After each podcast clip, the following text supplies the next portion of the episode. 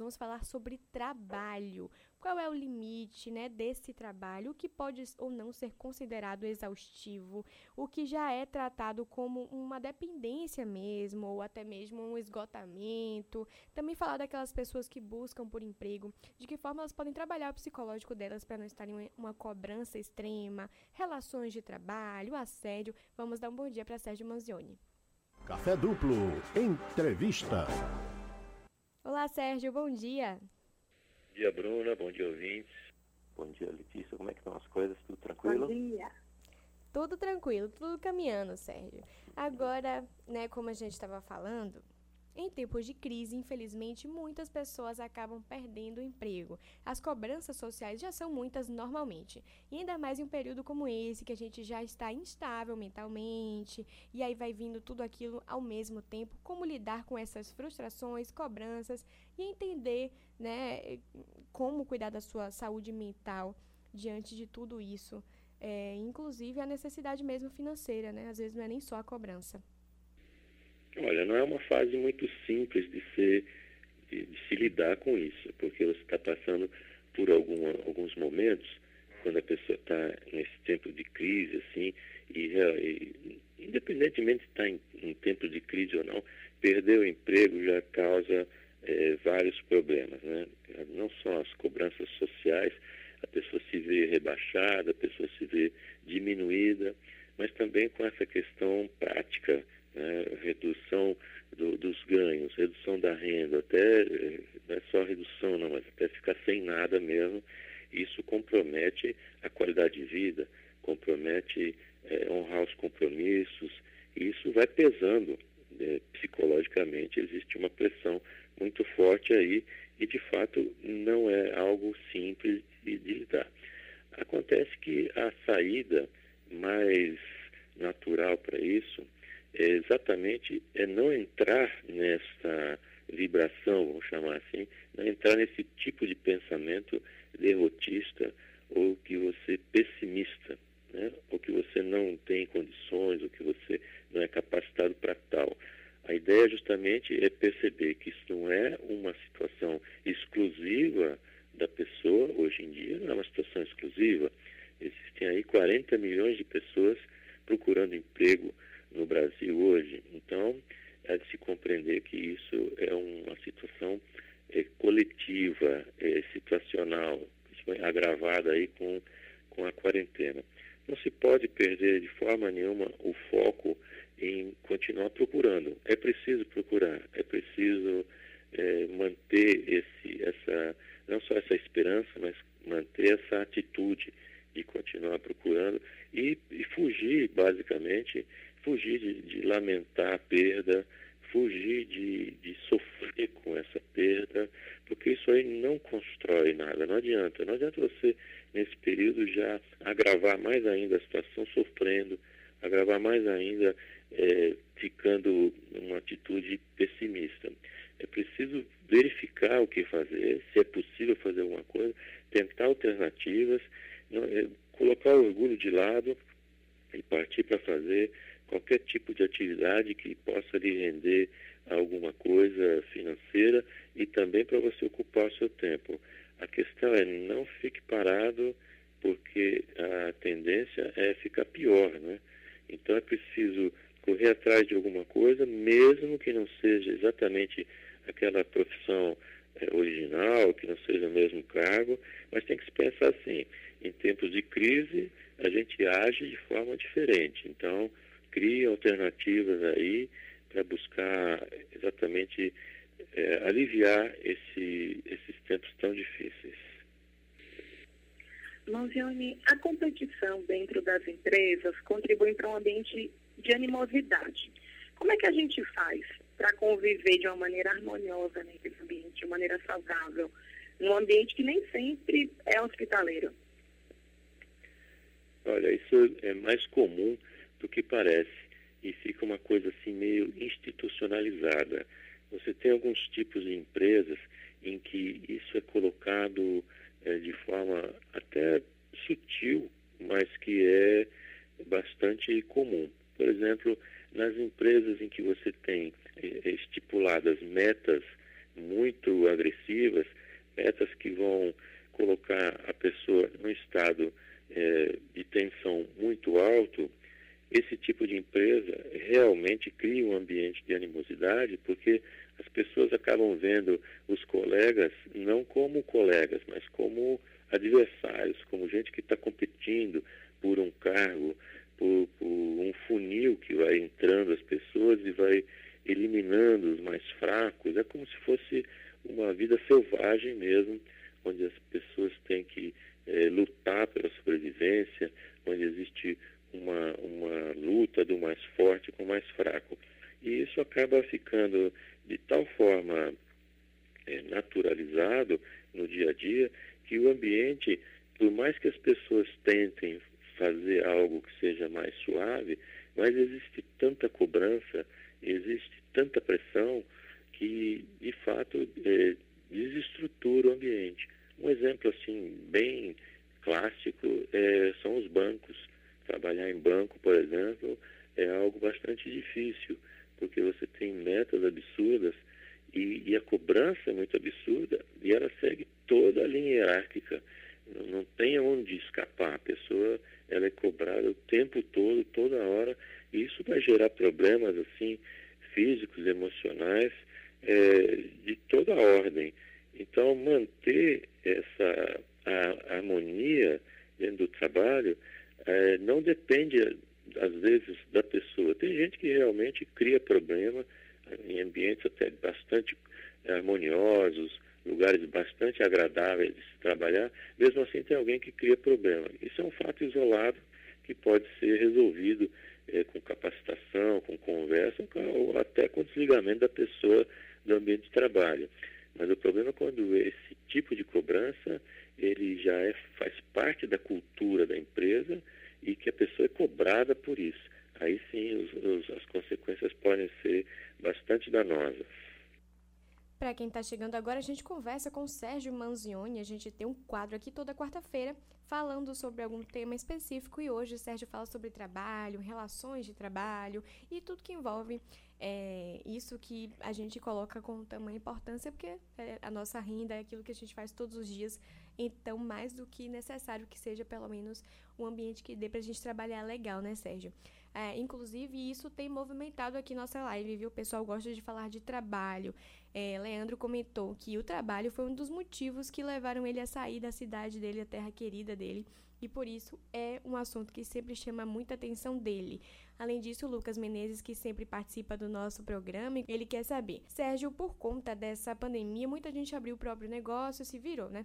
Você acha que o auxílio emergencial ajudou a população a tomar um rumo na sua vida, principalmente trazer aquele acalento, né, psicológico de que tem ali uma segurança e tudo mais?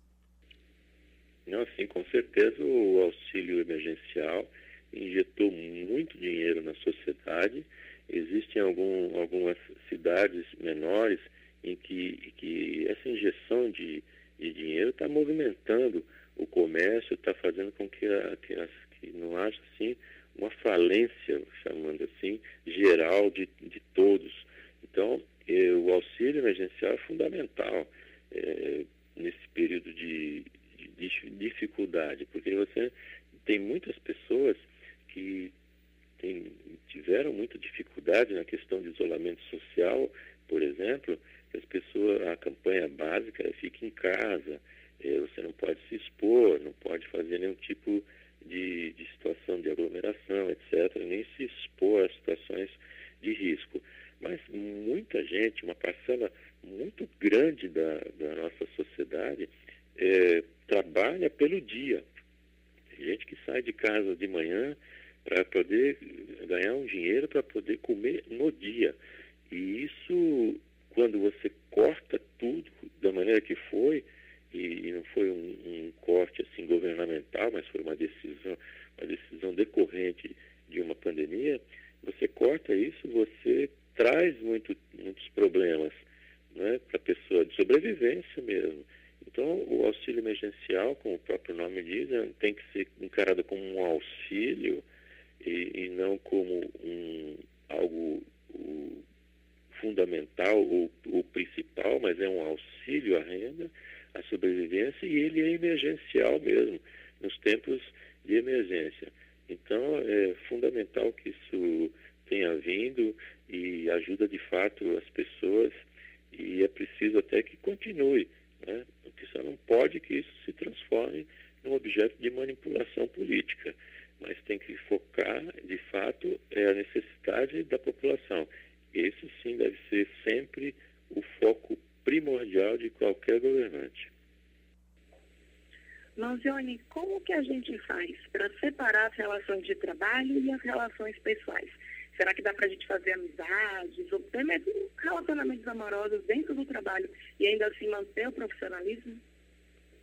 Olha, é bastante comum você ter é, relacionamentos amorosos que iniciam dentro do trabalho e que, e que perduram depois sem problema nenhum, porque o trabalho você é, naturalmente você está expondo pessoas desconhecidas, né, de forma geral, e que existe grande possibilidade de haver aproximação entre as pessoas, trabalhos conjuntos, admiração do trabalho de outro, e esse tipo de, de situação não é um, grande problema.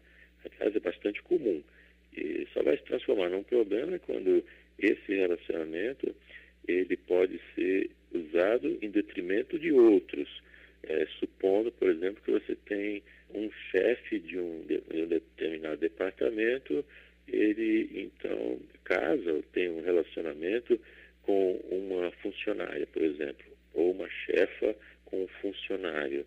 E aí, a partir desse momento, a pessoa que casa com esse chefe ou com esse funcionário começa a utilizar isso é, contra os demais né, como se fosse uma posição a mais. Quer dizer, o fato de estar casado com o chefe ou com a chefa a faz superior aos colegas. Isso realmente é um problema e é, não é tão incomum assim. Dividir, separar essas relações de trabalho e as relações pessoais, é, nesses casos não é muito fácil, não. E também tem outros casos de empresas familiares ou pequenos negócios em que toda a família trabalha no mesmo negócio, aí você não tem como separar relações de trabalho e relações pessoais. A princípio, não.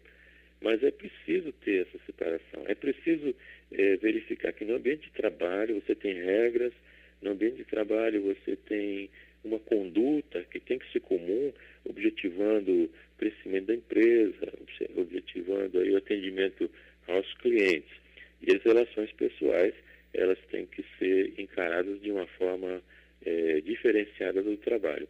Não é simples isso, as misturas são muito comuns, atrapalham muito os negócios, é, trazem muitas consequências ruins para o ambiente de trabalho, quando isso não é diferenciado. Então você tem esse tipo de situação de alguém ter uma relação amorosa com alguém, você tem empresa familiar, ou então você tem outros tipos de situação sempre ligados essa questão hierárquica, alguém que vai ser superior e que pode trazer danos para os outros. Então, é preciso aí tomar bastante cuidado. Agora, naturalmente, fazer amizades ou ter relacionamentos amorosos dentro do trabalho é algo bastante comum, é saudável até, desde que isso não seja usado contra as outras pessoas ou a seu favor como escada para subir na profissão. Sérgio, enquanto as demandas grandes de trabalho, como saber qual é o limite? É, de que forma o trabalho excessivo pode reduzir a qualidade de vida de alguém? Estou perguntando assim, querendo muito saber essa resposta, porque estou querendo mesmo trazer isso para minha vida, conseguir adequar todas as demandas. Como é que a gente faz? Olha, realmente, essa própria colocação que você fez, trabalho excessivo. Quer dizer, ser excessivo já está ultrapassando aquilo que é o habitual.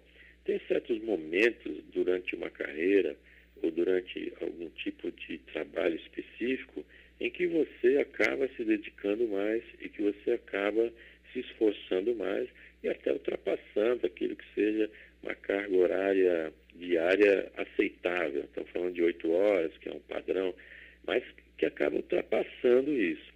Se você faz isso em alguns momentos específicos, quer dizer, você dá uma acelerada no trabalho, você é, se dedica mais, você estuda mais, você tem uma participação maior dentro do ambiente de trabalho, dentro de um objetivo momentâneo, vamos dizer assim, tem um, um trabalho a ser feito, então se, se junta ali para desenvolver aquele trabalho e fazer essa entrega a melhor qualidade possível e o mais rápido possível.